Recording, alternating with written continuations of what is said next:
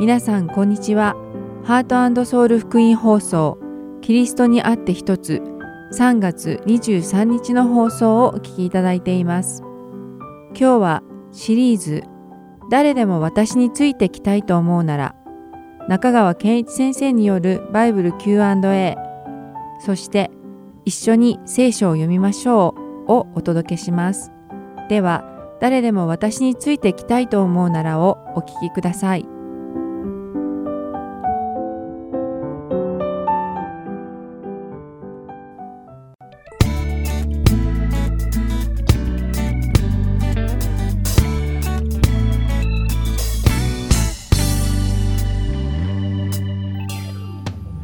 皆さんこんにちは。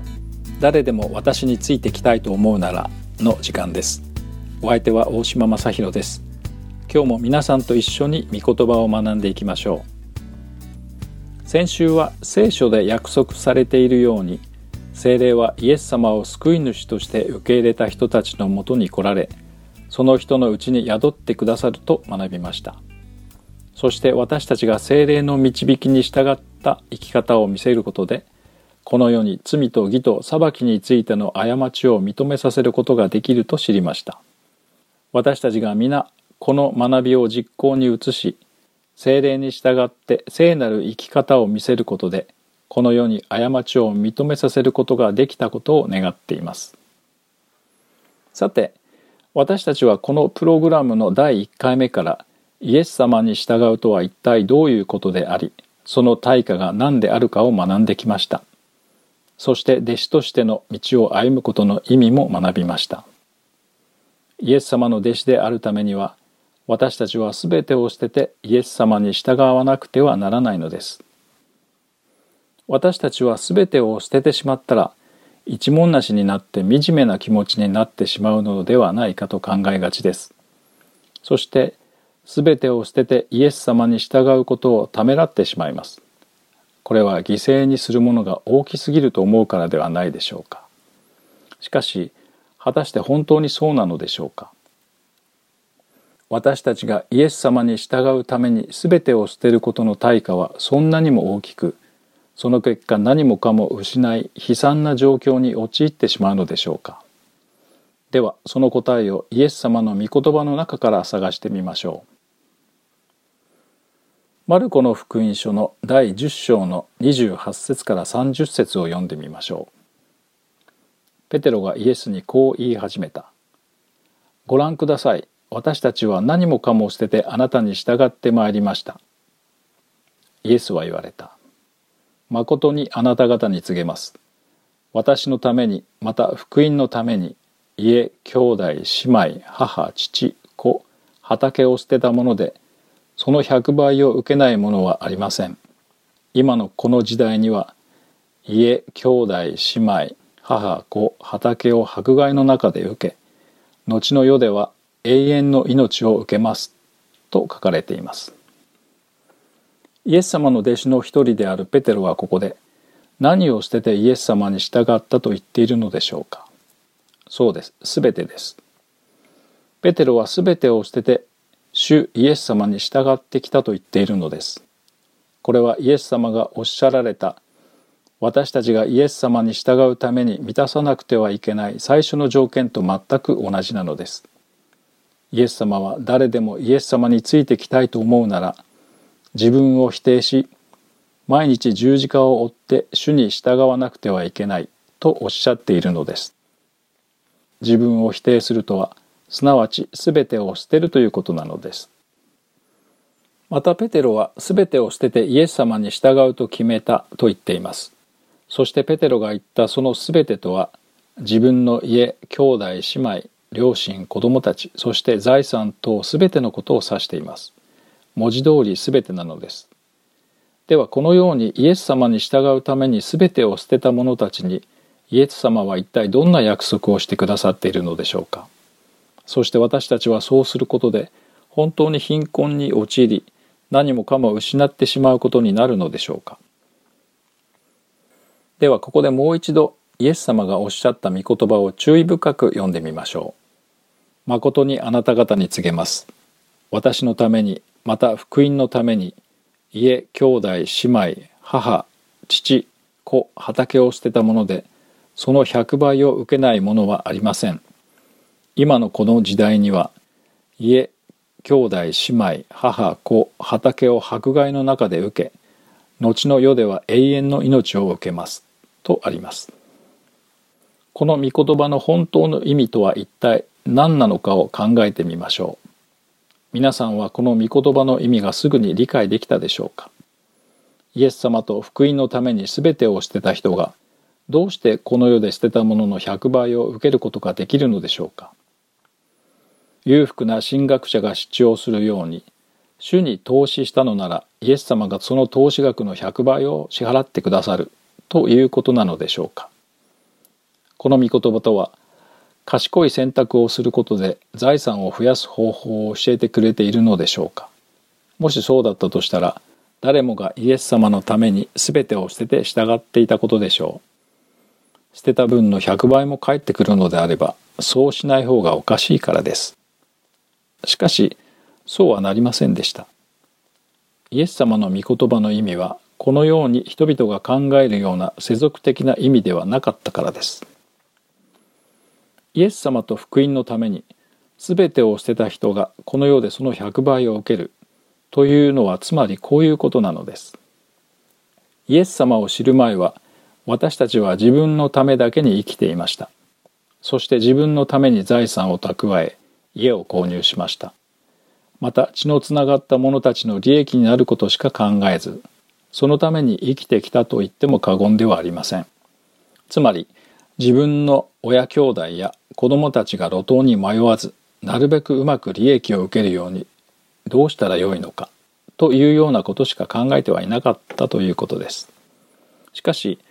イエス・キリストによって生まれ変わり主イエスと福音のために生きるようになった時から私たちは自分のために生きることをやめました。自分のために財産を増やすことをやめてしまったのです。そして血縁関係にある人たちのために生きることもやめました。それは私たちがイエス様に会って一度死んだからです。以前の自分は死んで新しい自分に生まれたのです。そして私たちは皆神様の愛と恵みのおかげで神様の子供にしていただいたのです。ですからそう考えると生まれ変わった私たちの親兄弟や子供たちというのは同じように神様の子供にしていただいたイエス様に従っている人たちのことになります。つまり私たちクリスチャンとはイエス様の血を分け合った家族なのです。こういうわけで私たちにはこの世において何百枚もの両親や兄弟姉妹そして子供たちを得たということになるのです。では家や財産についてはどうなのでしょうか実はこれも同じことなのです。私たちの財産とは自分が貯め込んだ財産だけではなく天の神様の所有物も私たちの財産になったわけです。つまり天の父なる神様の財産は私たちの財産になり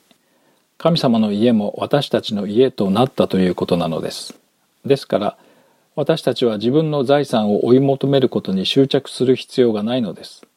私たちは天の父なる神様の子供にしていただいた時から神様が所有されているすべてのものを私たちのものとして相続することになったからです。もちろんそれらのすべてを私たちが使えるわけではありません。私たちの父なる神様は私たちが神の御国のためにそして義のために生きるときに私たちに必要なすべてを満たしてくださるのです。皆さんはこの素晴らしい恵みを体験したことがあるでしょうか？父なる神様のすべてがあなたのものになったという体験です。そしてもしそれを体験したのであれば私たちはその時から自分たちのために何かを溜め込んだりしようという欲望が一切なくなってしまうのです。なぜならそれは天におられる父なる神様の所有物は何者にも比べられないほど本当に素晴らしいからです。ローマ人への手紙の第8章32節には私たちすべてのためにご自分の御子をさえ惜しまずに死に渡された方がどうして御子と一緒にすべてのものを私たちに恵んでくださらないことがありましょうと書かれています。イエス様も聖書も全てを捨ててイエス様に従った者は生活に必要な一切のことなどもはや何も心配する必要がないと教えてくれています。しかし私たちはまず信仰によって全てを捨てることを決断しなければこの恵みを体験できないのです。もしあなたがイエス様に従うことを決めたのであればもう自分のために生きることをやめるべきなのです。聖書にはそう書かれているのです。コリント人への手紙第2 5章15節にはまたキリストが全ての人のために死なれたのは生きている人々がもはや自分のためにではなく自分のために死んでよみがえった方のために生きるためなのですとあります。私たちは今今日この時に一体誰のために生きているのでしょうか。イエス様に従うことを決めたのにまだ自分たちのために生きてはいませんか。もしそうであるならば祈りましょう。主に全てを捨ててイエス様に従っていけるほどの強い信仰をいただけるように祈るのです。そしてそのような信仰はたった一回の祈りでその日にいただけるものでは決してありません。全てを捨ててイエス様に従えるほどの強い信仰とは自分の経験を積み重ねることによってのみ神様がくださる賜物なのです。父なる神様は私たちが固く握って離せないものの全てを一つずつ手放してほしいと願っておられるのです。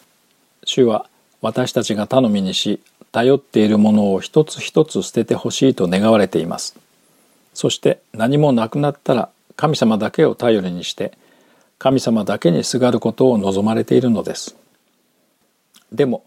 全知全能であられる神様はそれが簡単におできになるにもかかわらず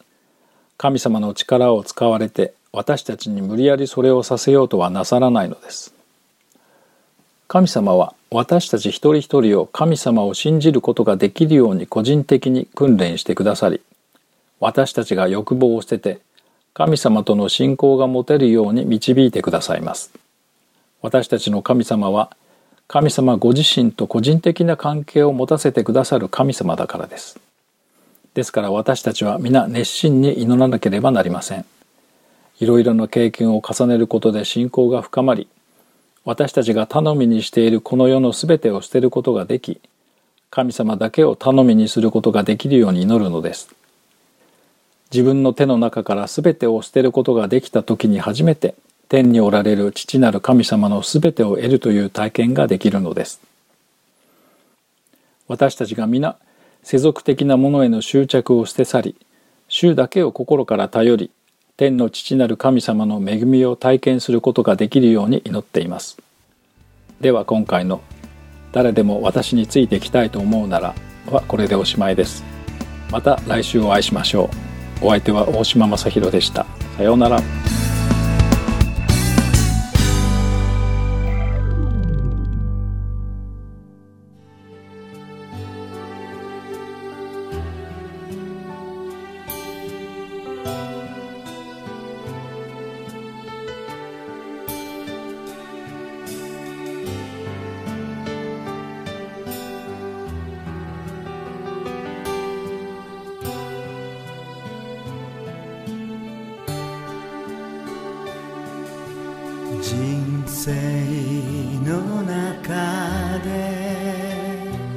命运。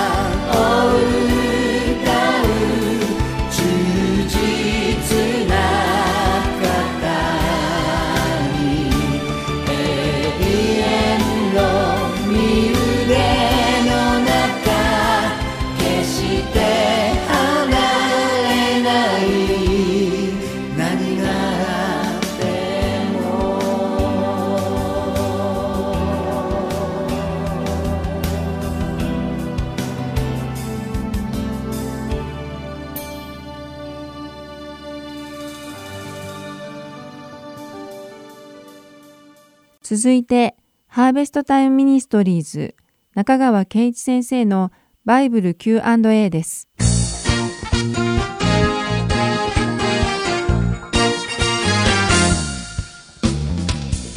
はい、今日の質問です。イエス・キリストを信じた人の心には聖霊が宿ると教えられましたが、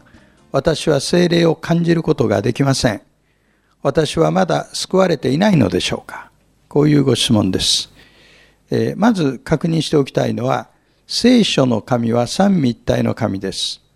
つまり、神は唯一であると同時に三つの威嚇において存在しておられるということです。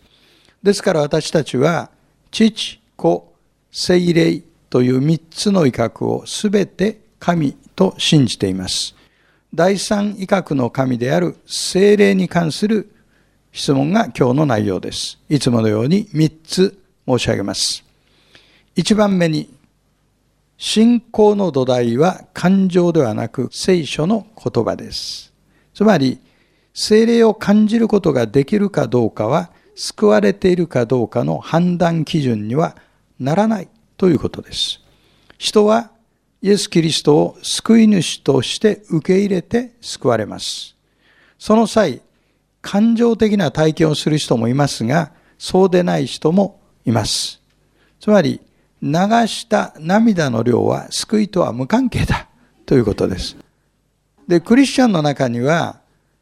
感情的な体験を過度に求める人がいますが、これは不自然です。イエス・キリストを信じた人のうちには精霊が宿っておられます。なぜなら聖書がそう言っているからです。2番目に、感情は日々の忠実な歩みによって生まれてくるものです。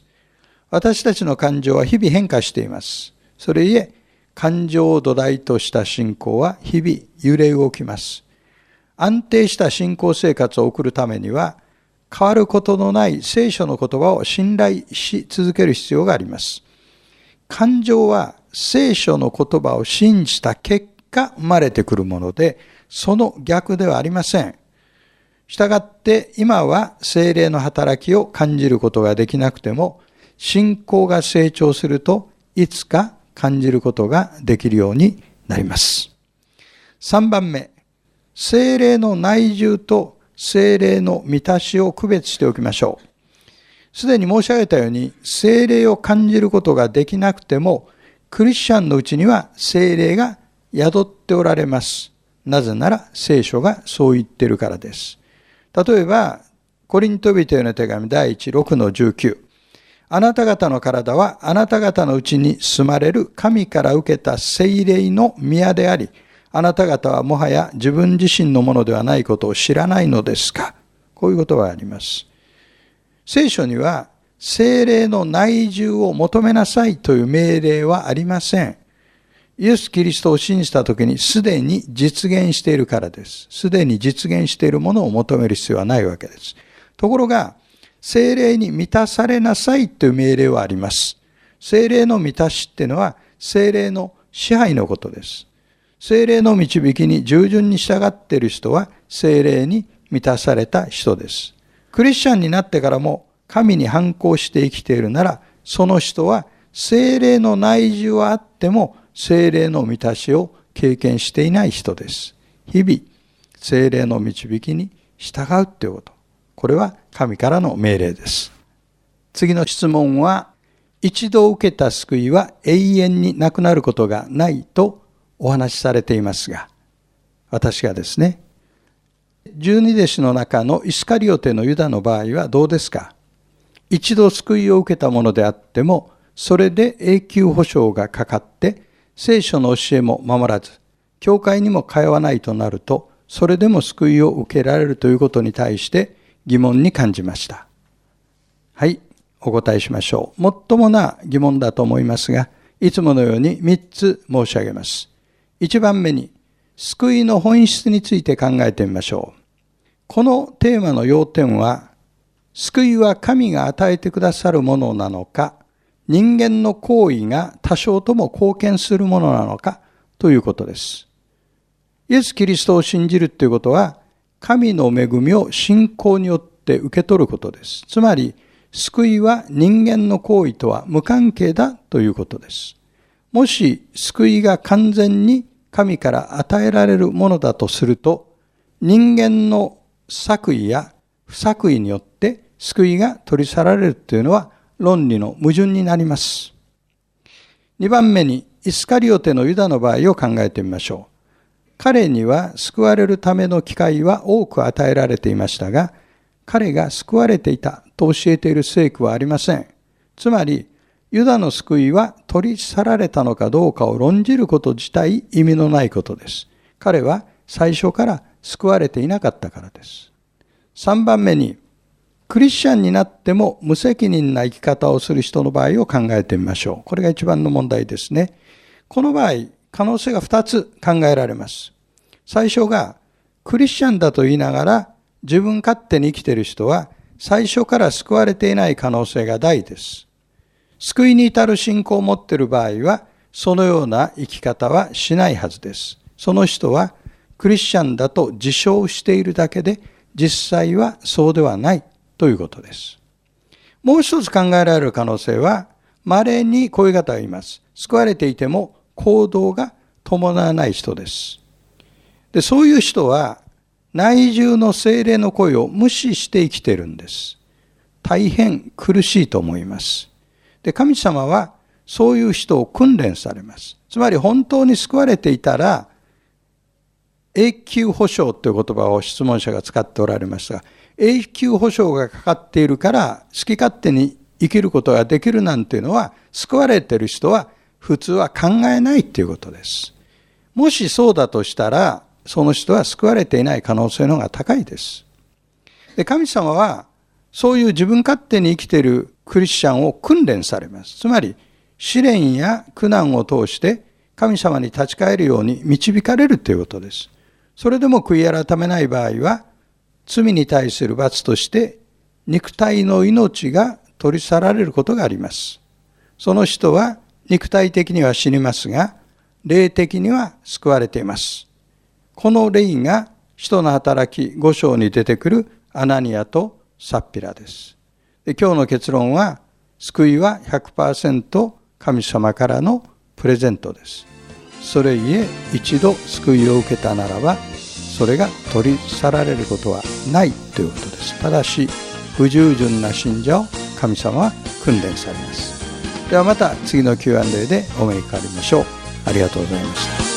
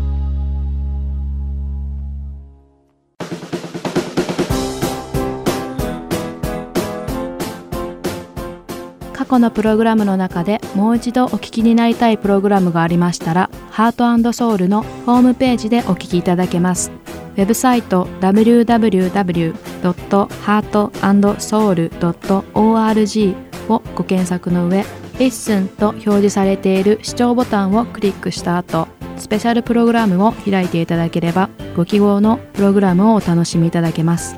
また、すべてのプログラムをご自宅のコンピューターにダウンロードできるとともに CD からお聴きいただくこともできます。CD ご希望の方はハートソウルまでお電話をくださるか E メールからご連絡ください。電話番号は602-866-8999 E メール heartandseoul.org アットマーク gmail.com までご連絡ください。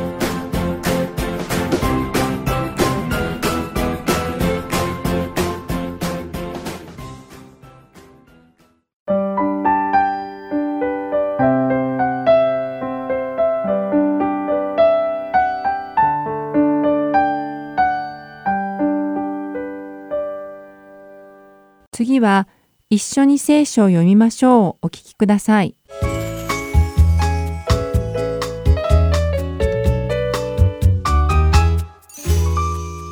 皆さんこんにちは。一緒に聖書を読みましょうの時間です。お相手は横山まさるです。今日も皆さんと聖書を読んで神様の御言葉を一緒に学んでいきましょう。さて、この世のほとんどの国が長い間家父長制度で構成されていました。この制度においては男性が社会的にも家庭内でも権力を持つ長を務め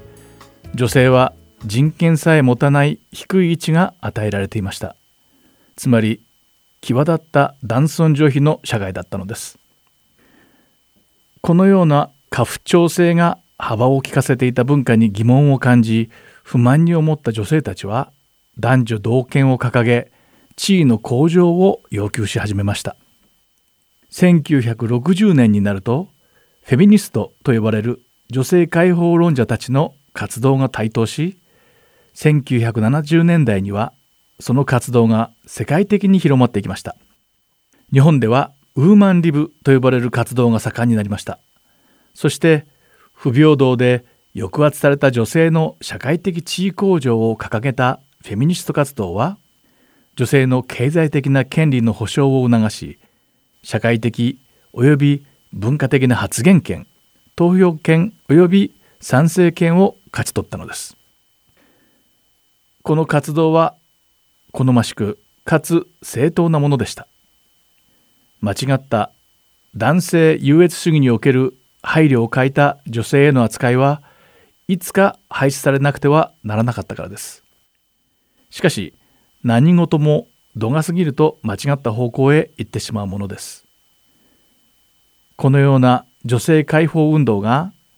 女性優越主義とならないようにしなくてはなりません。神様は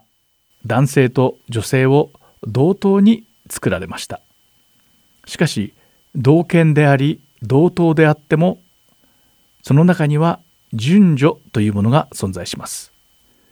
まず最初に神様は夫であるアダムに命令を下されアダムが妻であるエヴァに神様の御言葉を伝えました。これが神様が作られた順序なのです。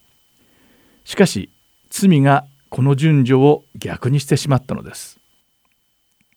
蛇は夫を探して試みることはせずに妻のエヴァに神様が禁じられていた実を食べることを試みたのです。そして妻であるエヴァが最初にそれを食べそれから夫であるアダムにその実を食べさせました。神様が決められた神様から夫そして夫から妻へという流れを持つ順序が罪が入ってきた時に蛇から妻妻から夫へと逆行してしまったのです。物事の順序というのはとても重要です。そしてそれが神様がお定めになった順序であればなおさらのこと重要であることは疑問を差し挟む余地さえありません。今の時代の人たちはきっと何言ってるんですか？夫の次に妻が来るなんて時代錯誤も甚だしいなどということでしょう。しかし聖書に書かれた神様の御言葉は変遷する人間の価値観と違って変わることなくこの順序について定めています。今日皆さんと読むエペソビトへの手紙の第5章では男性と女性そして夫と妻に関する順序が書かれています。第5章の22節では妻たちよあなた方は主に従うように自分の夫に従いなさいとあります。女性の権利を主張する人々はこの御言葉を聞いて怒ってしまいますしかし御言葉の意味は妻が何でも全て夫の言うことに従わなくてはいけないということではないのです。もし夫が間違ったことをしているのならもちろん従う必要などありません。エペソビトへの手紙では夫と妻の関係はキリストと教会の関係と同じであると言っています。第5章の25節では夫に向かって「夫たちよキリストが教会を愛し教会のためにご自身を捧げられたようにあなた方も自分の妻を愛しなさいと言っていますこの御言葉は夫は妻のためにその命を捧げなくてはならないと言っているのです最終的にはこの御言葉はイエス様にあって聖書の御言葉に従って生きることを望むクリスチャンの夫婦に対して与えられたものなのです。もし現代の夫婦が聖書の御言葉に従って生きようとするのであればどちらがより強い権利を持っているかなどという論争は生じません。そうではなく調和の取れた美しい家庭になることでしょう。クリスチャンとして私たちは神様の御言葉に従わなくてはいけませんたとえそこに書かれていることに同意できないとしても私たちは従わなくてはいけないのですそれが信仰というものだからです。もしクリスチャンである夫が主にあって妻を愛しており、妻が夫を信頼して従っているのであれば、その家族には神様の栄光が現れてくるのです。では祈りましょう。天におられる父なる神様、私たちに秩序を与えてくださってありがとうございます。私たちクリスチャンはたとえそれに同意できなくてもあなたの御言葉に従うことであなたの栄光が私たちの暮らしを通して現れてくることを学びましたどうか私たちが神の生ける御言葉である聖書を読む時精霊のお導きを受けることができますように。また私たちがその精霊のお導きに喜んで従うことができるように私たちを変えてください。主イエス・キリストの皆において祈ります。アーメン。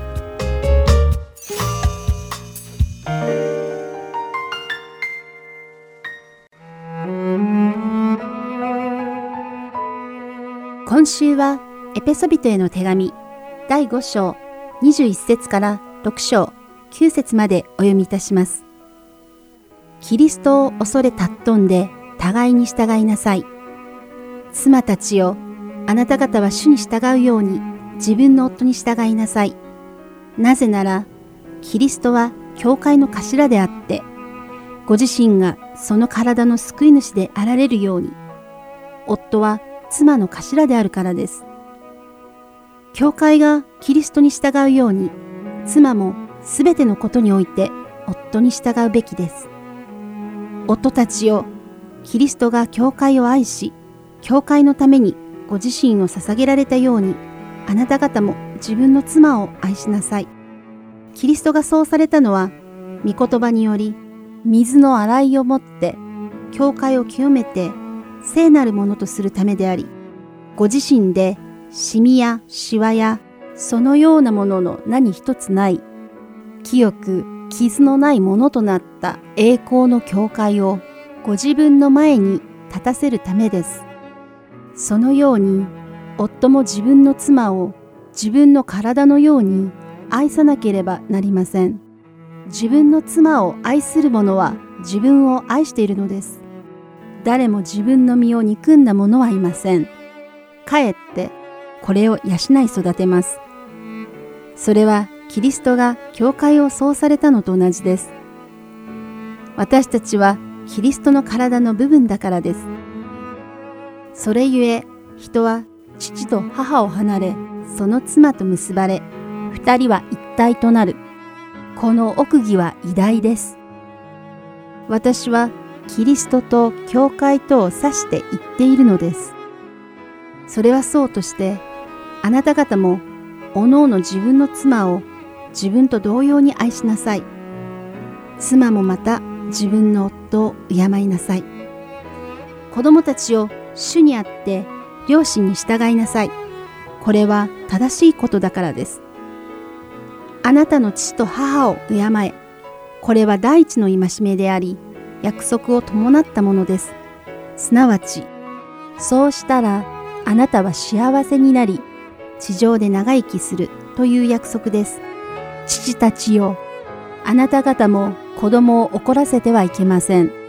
かえって主の教育と訓戒によって育てなさい。奴隷たちよ、あなた方はキリストに従うように恐れおののいて真心から地上の主人に従いなさい。人のご機嫌取りのような上辺だけの使い方でなく、キリストのしもべとして心から神の御心を行い、人にではなく主に仕えるように善意を持って使いなさい。良いことを行えば奴隷であっても自由人であってもそれぞれその報いを主から受けることをあなた方は知っています。主人たちをあなた方も奴隷に対して同じように振る舞いなさい。脅すことはやめなさい。あなた方は彼らとあなた方との主が天におられ、主は人を差別されることがないことを知っているのですから。